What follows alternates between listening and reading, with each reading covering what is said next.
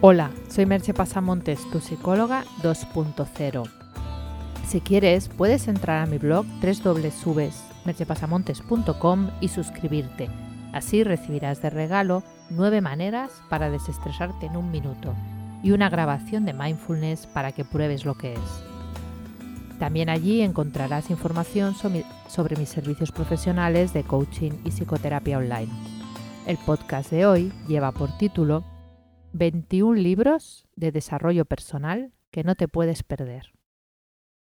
Como podrás imaginar por el título, 21 libros de desarrollo personal que no te puedes perder, el podcast de hoy va de libros.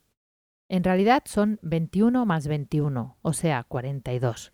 Por eso, en esta ocasión no te voy a explicar todo lo que pone en el post porque sería tremendamente aburrido que te diera el título de 42 libros sino que te voy a pedir que vayas a mi blog y lo mires por ti mismo. Así podrás encontrar los diferentes libros, los autores, bueno, los bloggers que los han recomendado y también enlaces por si los quieres comprar o te apetecen. Creo que es la manera más sencilla, efectiva y menos aburrida.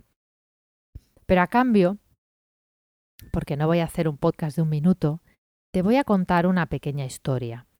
Esta historia la escribí yo hace un tiempo cuando dejé mi trabajo por cuenta ajena y me puse a trabajar por mi cuenta.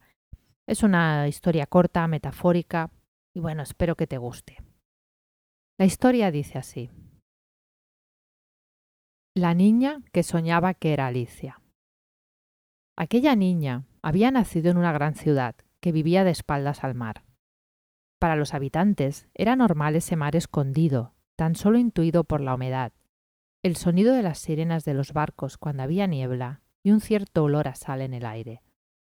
También era corriente para ellos el llevar una vida pautada, haciendo lo que se esperaba de un buen ciudadano, ir al colegio, estudiar o trabajar, casarse, tener hijos, pagar la hipoteca y los impuestos y acabar sus días en una residencia del Estado. Pero aquella niña soñaba muchas veces que era Alicia, y que viajaba a través del espejo a mundos maravillosos. Pero mientras soñaba su vida, transcurría por la pauta esperada. Cuando empezó a trabajar en aquel lugar, haciendo lo que más le gustaba, se sorprendió de su suerte. Sus jefes no eran como los jefes de los demás. Eran amables y divertidos. Se preocupaban por ella y por su bienestar. O por lo menos eso parecía. Nada hacía pensar que no fuese todo estupendo. Pero un día, tal como había hecho Alicia en el cuento, nuestra niña tomó un bocado de un pastel que decía cómeme.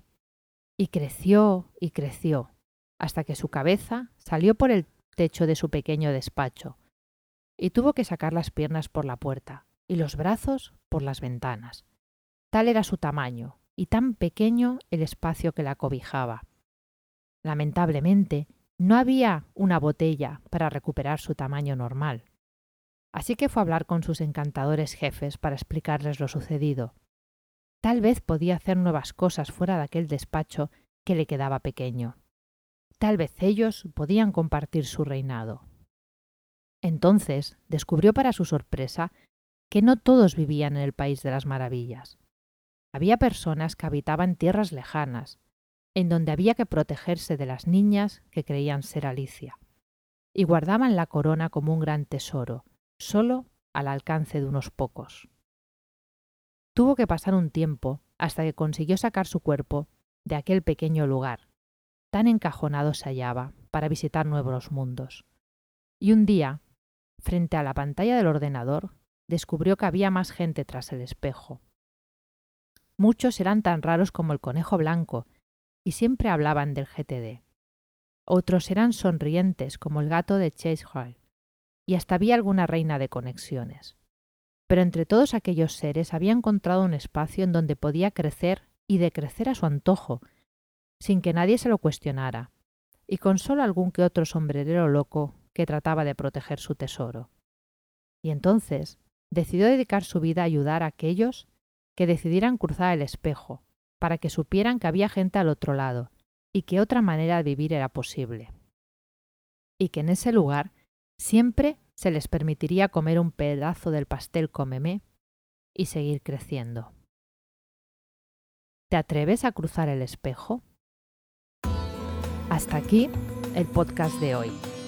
Espero que entres en mi blog www.mercepasamontes.com y descubras los 42 libros que te pueden ayudar a ser más feliz, a pasarlo mejor y a tener buenas ideas.